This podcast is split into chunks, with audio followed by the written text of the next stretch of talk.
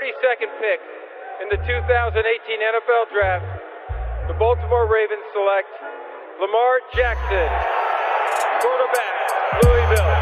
All right. Hey! Creativity. Number two, Derek Jeter.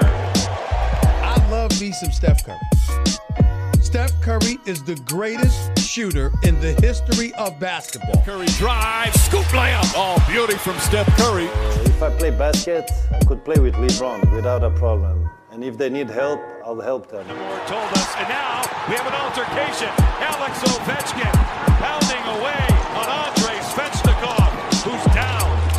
That one right there made you the greatest player of all time.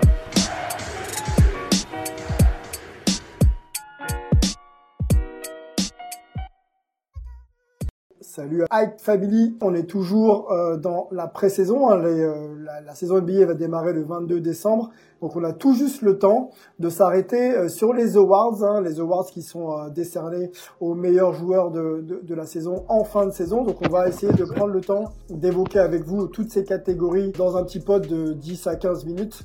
Et on va commencer par le MIP, Most Improved Player, avec Angelo qui est là. Salut Angelo. Salut, salut tout le monde. Ravi de te rejoindre, Sylvain. Ravi de rejoindre mon copain Antoine Bancharel. Et oui, c'est moi qui le présente ce soir. C'est freestyle, c'est comme ça. Je te, je te vole la vedette. Allez, prends, prends, ça m'arrange. Antoine, salut, comment vas-tu? Bien, bien, bien, ça va, ça va. Je- cet exercice des prédictions, vous le savez, c'est pas toujours ce que je préfère, mais en même temps, c'est des questions intéressantes, donc euh, bien excité d'en parler avec vous. Ouais, et puis, et puis euh, avec, avec la saison qui nous attend, là, avec euh, nouvelles dynamiques, les Nets, euh, les Warriors qui, veulent revenir, il y, a, beaucoup de projets là qui, euh, qui deviennent ambitieux, donc avec des joueurs qui vont vouloir vraiment se montrer euh, sur le plan du jeu, donc ça devrait quand même amener à des belles performances collectives, et là surtout individuelles, hein, parce que c'est l'objet de ce pod aujourd'hui. Donc MIP, un Most Improved Player, les joueurs qui ont le plus progressé dans... bien sûr pas mal de catégories statistiques, les minutes jouées, donc le temps de jeu, les points marqués, rebonds, passes, et puis euh, et puis surtout euh, et puis surtout l'efficacité euh, dans le jeu, hein, ce qu'on appelle le plus minus quand on est sur le terrain, euh, quel impact on peut apporter euh, pour que l'équipe puisse euh, gagner chaque soir. Arrêtons-nous les gars sur cette catégorie. On peut peut-être mentionner déjà celui qui est détenteur de cette de cette awards, notre ami Brandon Ingram. Petite question gratos comme ça. On a déjà vu dans l'histoire de la NBA euh, un MIP comme ça conserver son titre. Je sais que c'est compliqué hein, parce que quand on augmente ses stats de, plus 5, il faudrait re- remonter encore les stats de plus 5, voire plus euh, je ne sais pas combien. C'est quand même compliqué hein, de conserver ce type de, de titre, Angelo. Oui, oui, c'est très compliqué. Euh, tu, poses une, euh, tu me poses une colle. Je ne pense pas que dans l'histoire, il, y il ait eu un joueur qui l'ait fait deux fois d'affilée, qui l'ait conservé. Après, peut-être que ça a existé, mais je t'avoue que ça ne me vient pas à l'esprit. Mhm. Là, tout de suite. euh, et puis, comme tu l'as expliqué, hein, ça, ça semble très compliqué quand même. Parce que de, de, Ouais, de faudrait faire monter des de chiffres 9 à de ouf. 14. Ouais, il faudrait faire des chiffres de fou quoi. Ouais, après c'est possible, hein, parce que si tu, tu montes de 9 à 14 et que tu passes de 14 à 21, ce qui est tout à fait envisageable, donc euh, quelque part, euh, potentiellement, si on va aller déplucher un peu les archives, peut-être qu'on trouverait une surprise. Il faudrait regarder. Ok, on va regarder. Antoine Celui, celui, euh, celui qu'on n'était pas passé loin, Mhm. c'était euh, Pascal Siakam. Quand il avait remporté, euh, j'ai envie de dire, c'était il y a deux ans, Ouais, il, euh, juste l'année du titre, hein, l'année du titre, c'est ça, exactement. Il euh, l'année d'après là euh, surtout en début de saison les tickets shoot et tout déjà il est il était limite bien placé au niveau des des euh, à bookmakers Mm. à, à Vegas Mm. et même en début de saison et tout on se disait ah et ça progresse bien etc ça se trouve il va encore le, le rempocher une deuxième fois donc euh, il en est pas passé très loin mais effectivement Angelo je sais pas si tu as un ordinateur à portée de main pour faire une petite recherche mais il ne me semble pas de mémoire que ce soit jamais arrivé du tout Bon, on va on va rechercher ça. Euh, je, te, je te laisse la main, Antoine. Tu es aux États-Unis, hein, toujours à New York. On sait que tu as participé au vote euh, euh, du MVP et même des autres catégories récompensées l'année dernière. Est-ce que tu peux euh, tu vas nous expliquer euh, comment ça se passe euh, là-bas, comment vous êtes sollicité, euh, voilà, quel est quel est le process pour que vous journalistes vous puissiez euh, euh, bah, mettre cocher un nom et lire et lire les meilleurs joueurs de l'année? Alors, ce qui est marrant, c'est que tout commence avec un email où on te demande si tu as envie de participer. Donc, euh, alors, tu vois, tu es contacté comme c'est une invitation, quoi. Donc, euh, tu, tu te dis, euh, qui va dire non? C'est vrai. comment on peut, ouais, comment refuser ça? Impossible voilà, tu fais pas ce métier pour te dire, euh, bah non, euh, j'ai pas envie d'en parler, quoi. Tu vois, mmh, un moment, bien sûr. Donc, euh, Antoine, c'est très sympa. Antoine, et tu... Oui? Ouais, tu me posais la question, j'ai vérifié. Non, non, il y a jamais eu dans l'histoire un mec qui a fait back to back. Hein. J'ai épluché toutes les armes. Sur un MVP, euh, ouais. Même, ouais. même, déjà sur, sur beaucoup de, de catégories, c'est compliqué. À la limite, MVP, on en a vu et tout, mais euh, celui-là, je pense que c'est sûrement la catégorie la plus compliquée quand même. Hein. Ouais, c'est clair, c'est clair. Donc au niveau des votes, euh, ouais. ouais effectivement, tu, ça commence vraiment sympathiquement comme ça. Euh, t'es pas forcé du tout ni rien, mais au contraire, quoi, t'es plutôt invité. En, encore une fois, tu te dis bon, euh, bah, c'est sûr que tu vas pas dire non. Au contraire, quoi, c'est plutôt sympa. Euh, D'autant que pour nous, les internationaux, il y a très peu de place. Hein. Ils ont, je dirais qu'ils en laissent à peu près une dizaine et encore. Mmh. Sinon, on n'est pas loin de la centaine, puisqu'au total, ça fait 100. en tout cas, c'était le dernier. Des fois, ça change un petit peu le, les chiffres. Euh, 100 médias qui votent en tout, donc 90% euh, c'est les Américains et c'est assez récent qu'ils ont ouvert quelques places aux médias internationaux. Euh, généralement ceux qui sont vraiment sur place depuis quelques années, qui, qui bossent un petit peu euh, vraiment dans le jus de la NBA euh, au fur et à mesure de la saison, qui, qui font pas trop d'autres trucs en plus et ils viennent de temps en temps, quoi, que vraiment on est concentré là-dessus. Donc, donc voilà, c'est okay. sympa et c'est forcément pour récompenser quelques marchés, quoi. Il y a le, le, marché français, le marché euh, africain. Moi, c'est parce que je bosse pour Canal Plus Afrique beaucoup que que ça a poussé. Mmh. Euh, et puis euh, ce genre de choses, quoi. On va prendre un. Et comment ça se passe tu, tu, tu, donnes tes noms, c'est ça? Tu as une liste et euh, vierge entre guillemets et tu, tu coches les noms que tu as envie de as envie de mettre, c'est ça? Ouais, c'est c'est un déroulé, quoi. Tu as, vraiment tu, donc tu as un lien qui qui t'arrive ou donc ensuite tu vas tomber par catégorie. Donc forcément, il y a des catégories, il y a des positions, plus ou moins, donc certains joueurs euh, seulement sont, sont, disponibles. Mais sinon, en fait, euh, vraiment, tu fais ton déroulé et tu vas chercher alphabétiquement le joueur que toi, tu as repéré. Donc, en fait, le Volt euh, paraît pas très, con... pas très contraint, quoi. pas, pardon, pas très contraignant, quoi. C'est, assez ouvert. Okay. Euh, c'est un peu pareil pour, les, pour, les, pour le All-Star Game, d'ailleurs. Et, enfin, toutes les catégories All-Star. Mm-hmm. Et du coup, euh, ouais, du coup, voilà, c'est un peu. Euh, euh, excusez-moi, je viens de recevoir un texto en même temps. Pas de problème, t'inquiète. L'homme est ouais, sollicité. C'est, voilà, c'est, c'est assez facile, c'est assez ouvert. Euh, même s'il y a forcément des choses où c'est un petit peu présélectionné, notamment ce qui était le plus dur l'an dernier, c'était plutôt pour le All-Star Game. Ouais. Euh, quand tu voulais envoyer un arrière à l'Est, euh, même si tu n'étais pas forcément, euh, est-ce que Trey Young vraiment le mérite cette année? Est-ce qu'il n'est pas un peu jeune? Est-ce que c'est Atlanta qui performe pas? Est-ce que c'est pas un peu boursouflé ses chiffres sur certains aspects, etc. C'était dur d'aller chercher un autre euh, arrière, un guard, parce qu'en fait, euh, un Jimmy Butler, par exemple, n'y était pas. Donc là, ça limite beaucoup les options, quoi. Donc, Justement, au niveau des critères, au niveau des critères, est-ce que c'est c'est très subjectif ou alors vous, vous, tu t'appuies pardon sur des données statistiques pures que tu analyses un petit peu dans ton coin, bien sûr les performances collectives et individuelles, euh, ou alors c'est vraiment euh, sur de la subjectivité, c'est-à-dire que le joueur mérite une place parce qu'il est euh, il est incroyable quoi. Je pense qu'il y a comme c'est un vote média, euh, on se lève pas un matin et on se dit euh, ah on va mettre tel joueur. C'est qu'il y, y, a un phénomène médiatique. Alors avec euh, l'avantage et l'inconvénient de tout ça, où au fur et à mesure de la saison, euh, déjà on publie des articles, donc ça devient assez public euh, qui est-ce qu'on a repéré, mmh. euh, mais aussi entre collègues en fait. Il y a des temps dans les couvertures de match où on se retrouve ensemble à, à la cafette ou en attendant que quelqu'un d'autre se pointe pour, pour, à qui parler ou quand on est au bord du terrain pour regarder les échauffements, ce genre de choses, ou pendant le match quand on est assis les uns à côté des autres.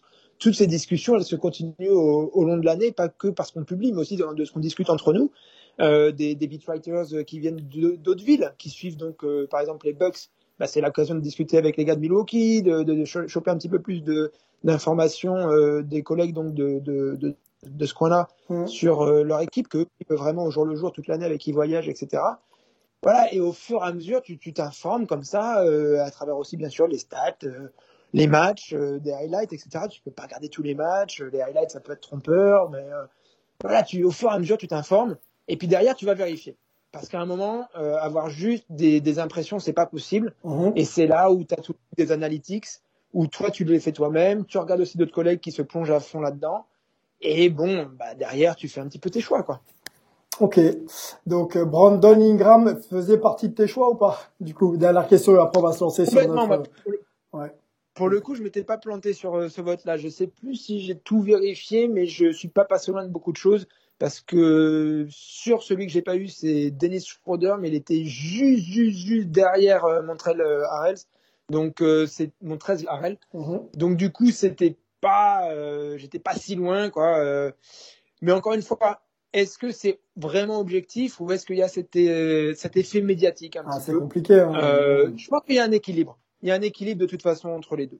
Voilà. Bon, meilleur le traitement euh, est euh, médiatique, hein, j'entends, et plus ça permet quand même d'avoir des idées sur un joueur et donc forcément de dominer un petit peu l'opinion quand il s'agit de quand il s'agit de, de, voter. En tout cas, moi, c'est un peu comme ça que je le, je le vois. Les gars, on, on rentre un peu dans cette preview et pronostic, on va l'appeler comme ça, de la catégorie MIP. Alors, il faut savoir que euh, avant de nommer bien sûr le, le, vainqueur, il y a une liste qui est établie. Il y a surtout des finalistes qui euh, sont proposés euh, par la NBA, donc au nombre de trois à chaque fois. Et les gars, je vous ai demandé, j'ai participé aussi à la à la réflexion et Basket USA aussi, on l'a, on l'a pas, on l'a pas nommé, mais a participé à, à, cette réflexion et on a établi une liste chacun individuelle hein, de trois de trois joueurs, euh, en commençant donc euh, par la, première place, donc le winner, le, deuxième et, le troisième, pour qu'il y ait une petite discussion. Euh, il fallait, je pense, aller jusque trois. et on a attribué donc on a fait un système de points hein, pour la première place. Donc la première place rapporte trois points, la deuxième rapporte deux points et la troisième place de notre classement rapportait un point. Euh, sur le classement hype, hein, les gars, je vais sur le classement hype tout de suite. Ensuite, je situerai un peu ce que nos avis. Euh, donc le, le, classement hype, donne Michael Porter Jr., le, straight 4, voire poste 3 des, euh, des Denver Nuggets, euh, à 9 points donc pour la rédac de Hype. Shea Gidous Alexander, l'arrière du Thunder, à 7 points. Et on a euh, Bol Bol, le fils de Manute Bol, donc un autre Nugget, à 2 points. Donc voilà un petit peu pour le ranking global de Hype. Euh, donc retenez que Michael Porter Jr. est euh, celui qu'on va développer un petit peu euh, un petit peu plus tard dans le podcast. Pour Busa Basket USA, le ranking numéro 1, c'est Shea Gidous Alexander, donc l'arrière des Nuggets pour aller dans le sens de, de Busa. Euh, Melo, qui n'est pas là aujourd'hui, mais qui, que vous retrouverez très vite sur le pod, voit aussi chez euh, en numéro 1, Michael Porter Jr. en numéro 2, Tyler Hero en numéro 3, euh, Antoine, euh, je, je, te cite, mais tu pourras compléter, tu vois aussi chez en numéro 1, Michael Porter Jr. numéro 2 et Chris Boucher en numéro 3, ta, ta petite trouvaille de, de, dernière minute, mais je pense qu'elle se justifie aussi dans l'idée de progression. Et euh, Angelo, euh, toi tu vois Lonzo, Lonzo euh, en numéro 1, donc le meneur des Pelicans de Zion, Michael Porter Jr. en numéro 2 et Bol Bol en numéro 3. La parole à Angelo pour justifier ton numéro 1, Angelo. Lonzo Ball, euh, MIP, je, je rappelle, en progression statistique, et progression dans l'impact euh, de, de, de son équipe. Tu le vois être capable de faire ça Tout à fait. Tout à fait, oui, je le vois.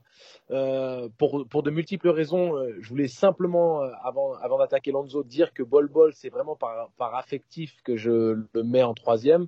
Je ne pense pas qu'il ait forcément ni l'impact, ni les opportunités, ou ni même la capacité, dans, dans le contexte des Nuggets, de, de faire euh, quelque chose d'aussi significatif, mais j'aimerais, ce serait mon coup de cœur, j'aimerais parce que voilà, quand on connaît le, le, papa, moi je suis de l'ancienne génération, je me souviens de, de, son, de son père de 2m32 qui envoyait des, des, des, bandes, des, des banderoles à trois points euh, du parking, donc voilà, j'aimerais, j'aimerais quand même que le fils ait ce genre de d'opportunité de, de, briller et puis aussi de faire vivre cette legacy, comme on dit, hein, cet héritage euh, paternel. Donc pour maintenant revenir à Lonzo, euh, oui, je pense vraiment et je crois dans les chances de Lanzo d'être euh, le MIP. Il est un petit peu sous le radar. On oublie un petit peu euh, le meneur de jeu qu'il est.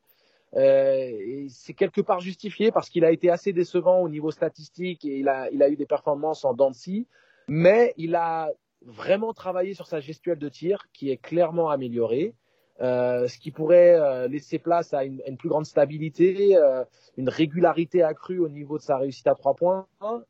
il est en super forme, il est fit, il est prêt il y a Drew Holiday qui est parti, donc va y avoir des responsabilités accrues dans la création et dans les responsabilités à la main. Il a aucune concurrence à ce poste-là. Il était déjà le meneur titulaire, mais il aura encore plus de responsabilités avec le départ de Drew.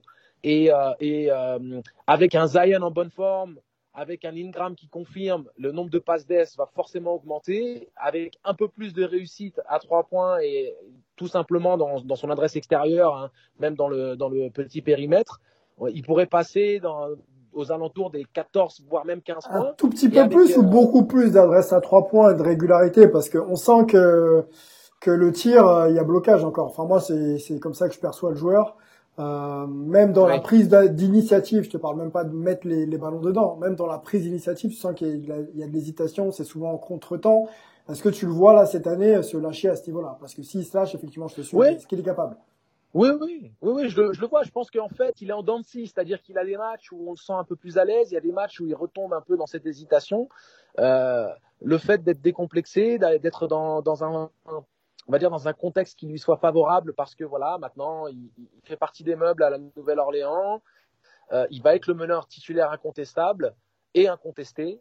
Et être entouré euh, par, euh, par de, des joueurs qui vont lui permettre de briller. Il hein. ne faut pas oublier qu'il y a Adams qui arrive et donc que la connexion avec lui sur le pick and roll peut être vraiment intéressante. Lonzo, c'est un passeur exceptionnel et il a cette même capacité que son, son plus jeune frère avec peut-être plus de, plus de sûreté dans le choix des passes pour le moment que, que son petit frère. Donc oui, et pour ce qui est de sa régularité à trois points, tu sais, pour monter en statistique, un petit layup par-ci et un seul panier à trois points, c'est cinq points supplémentaires. Mhm. Tu passes dans une autre dimension, dans une autre catégorie statistique. tu le vois. C'est pas tellement que ça, quoi. Tu le vois, euh, au-delà de, sa prise d'initiative, avoir un volume de tir aussi suffisant, tu sais, quand tu as Brandon Ingram, donc euh, euh, le, le MIP en titre pour le moment qui va prendre un volume important et Zion qui devrait prendre aussi un volume important. Tu penses qu'il va rester, tu vois, euh, bah, encore une fois, un volume important pour, pour Lonzo pour, pour exister toute la saison Tu le vois, toi, oui, prendre 15 tirs par match? Va prendre... Euh, oui, oui, oui, parce que Brandon va prendre le même euh, nombre de tirs.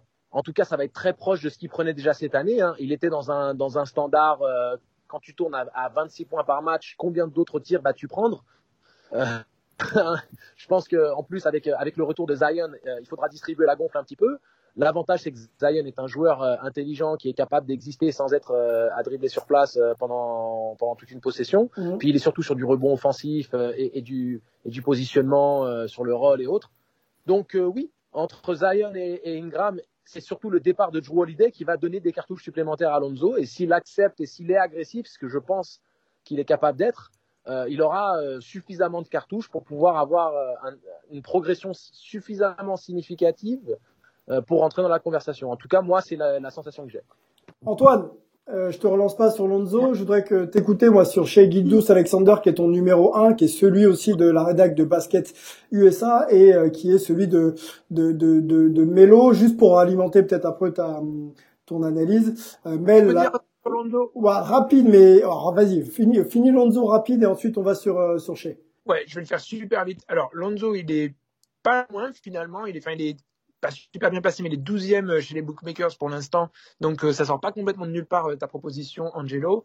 il bosse avec Fred Vincent, qui est un des seuls vrais coachs de shoot en NBA, du côté des Pelicans. Donc, c'est pas un coach privé comme souvent d'autres en prennent.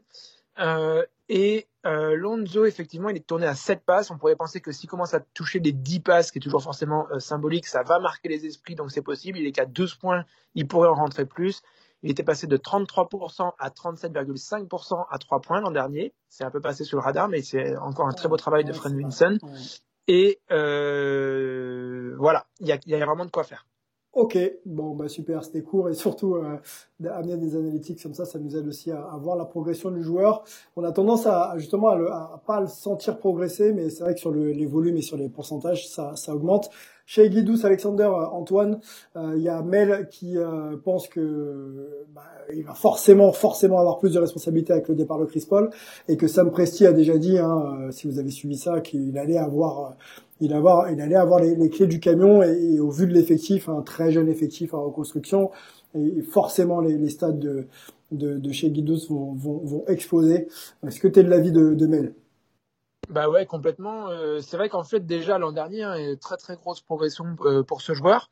Euh, ça allait avec les minutes, mais plus que ça en fait. Donc là, proportionnellement, il avait vraiment fait un pas. il me semble d'ailleurs qu'il était plutôt bien placé dans, les votes que au final, il, en avait reçu. c'est clairement, voilà, moi j'étais pas sûr au début, mais c'est vrai que ça commence à tendre vraiment complètement vers ça. Le Thunder va lui donner les, du camion, comme tu as dit, il va avoir énormément de, de ticket shoot.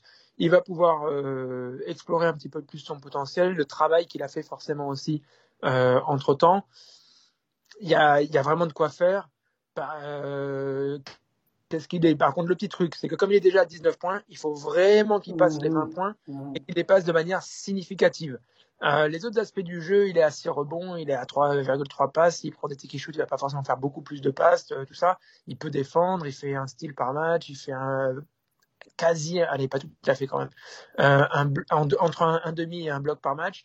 Euh, voilà, euh, c'est un joueur qui quand même, il, faut, il fallait vraiment lui filer les clés du camion pour qu'on puisse penser que ça sera MIP, mais ça tend vers ça, donc on, peut le penser, clairement. Et au niveau des, bookmakers à Vegas, hein, puisque ça, ça fait partie un petit peu quelque chose qu'on regarde, ils le mettent troisième, ils ont mis à égalité en fait entre Jamal Murray, Michael Porter Jr. et euh, lui. Donc, il fait partie clairement des de la top, discussion. favoris. Ouais, de la discussion. Michael Porter Jr., tu viens de, tu viens de le citer, c'est notre euh, numéro 1 ici à Hype, 9 points dans notre, dans notre classement, il, il, devance donc chez Guidous Alexander. Euh, c'est l'occasion pour moi d'ailleurs de donner mon classement, moi je le vois en 1 Michael Porter Jr., Bol Bol en 2 et chez Guidous en 3. Euh, mes arguments concernant Michael Porter Jr., je trouve qu'il a, il s'est affirmé dans la bulle, il a pris un risque euh, en affirmant vouloir être euh, un petit peu plus considéré dans le jeu et je trouve qu'il a pris des enfin il a il a assumé il a pris les responsabilités qu'on lui a confiées et surtout il a su les assumer. Je trouve qu'il y a un joueur là de, de, de, de, grand caractère et qui a envie de prouver à chaque fois qu'il sort sur le sur le, le, terrain. Tu le vois à fond. Donc dans l'état d'esprit moi je le vois être concerné. Donc quand tu es concerné tu progresses. Ensuite euh, encore une fois, si, si blessure, si les blessures le laissent tranquille, ça va aller. Euh, sur l'année 2019, il est à 16 minutes de temps de jeu, les gars, donc une année euh, un petit peu particulière à 55 matchs, 9,3 points, 50% au tir, donc c'est déjà pas mal, mais c'est un, c'est un joueur qui, qui joue aussi près du cercle. Je pense qu'il il, a pris quand même pas mal de tirs à 3 points, notamment dans le corner, mais il joue très près du cercle, donc le pourcentage s'explique. 42% à 3 points, quasiment 5 rebonds, une passe, euh, une interception, un bloc. Donc c'est quand même sur un volume de jeu euh, réduit à 16 minutes, enfin un temps de jeu pardon réduit, c'est comme des stats qui sont euh, qui sont importantes. Donc si euh, Mike Malone arrive à lui trouver des minutes euh, autour de Jokic et de Murray, je crois que la progression peut être fulgurante. Peut-être pas dans les pourcentages parce que 42 à 3 points c'est cool et 50% au tir c'est cool, mais on peut très bien avoir un joueur qui soit qui puisse qui, qui puisse doubler quoi. Moi je le vois doubler. Je vois être autour de 17-18. Ah mais le, temps de jeu va venir. Hein. Non, pas le, temps de jeu, hein, mais les points, les points, je pense qu'il est capable de doubler les points, Les points vont venir avec euh, avec le temps de jeu, puisque forcément, avec le départ de Jeremy Grant, euh, il y a, y a une ouverture. Il y a une ouverture sur le spot. Ils vont avoir besoin d'un d'un d'un punch offensif, que ce soit euh, quand tu donnes du repos à Murray ou à, ou à Jokic, ou simplement d'avoir ce, ce, ce, dragon à trois têtes, cette, cette force offensive. Et le jeu pratiqué par Denver est propice à ce que d'autres joueurs au-delà de Murray et Jokic, puissent briller. Puisqu'il y a un très bon mouvement de ballon. Tu as maintenant, euh, en, plus, l'apport de Compazzo qu'on a pu voir, euh, qui fait des passes lumineuses. Il y a cette volonté. Euh, le jeu développé par les Nuggets est vraiment séduisant. Donc, l'efficacité qu'a démontré Porter Junior sur, sur ces 16 minutes laisse penser qu'il est capable de vraiment fournir quelque chose d'intéressant si tu lui donnes peut-être juste 7, 8, 10 minutes de plus. Et les 8, 10 minutes de plus sont plus que légitime dans le contexte euh, euh, du, départ de Jeremy Grant. Oui, dans le projet, dans le projet de Nuggets, quoi. Dans l'idée de confier un peu plus de responsabilité aux jeunes. C'est pas que Jeremy Grant était euh, âgé, mais c'est vrai que là, quand à Jokic Murray, ça va de sens que d'y mettre un, MPG dedans, parce que c'est c'est la même, quasiment les mêmes générations. Antoine, toi, tu l'as classé 2, Michael Porter Jr. pourquoi 2 ah, pareil, hein, c'est, c'est vrai qu'il est très pressenti. Il a, il a clairement montré que Euh, il avait envie de prendre ses responsabilités. Les, Nuggets, effectivement, lui ont donné cette opportunité. C'est puis voilà, puis il a, il a une vraie marge de, de, progression quand même, quoi. C'est dans le sens où euh, c'est un joueur qu'on qu'on a vu, mais qui n'est pas non plus euh, quelqu'un qui a été hyper utilisé. Euh, il tournait à 16 minutes par match l'an dernier.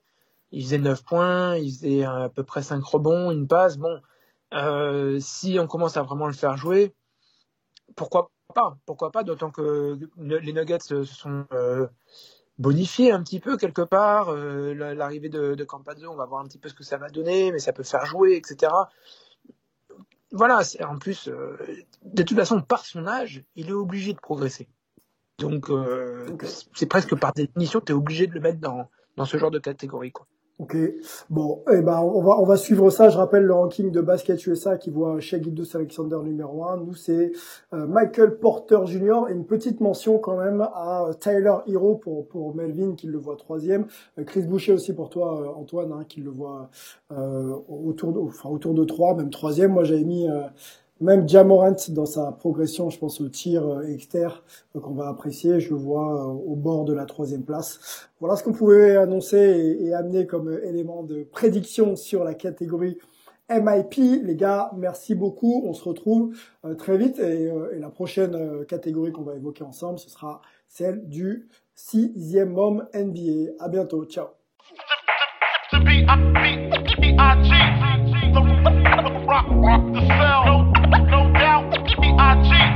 motherfucker.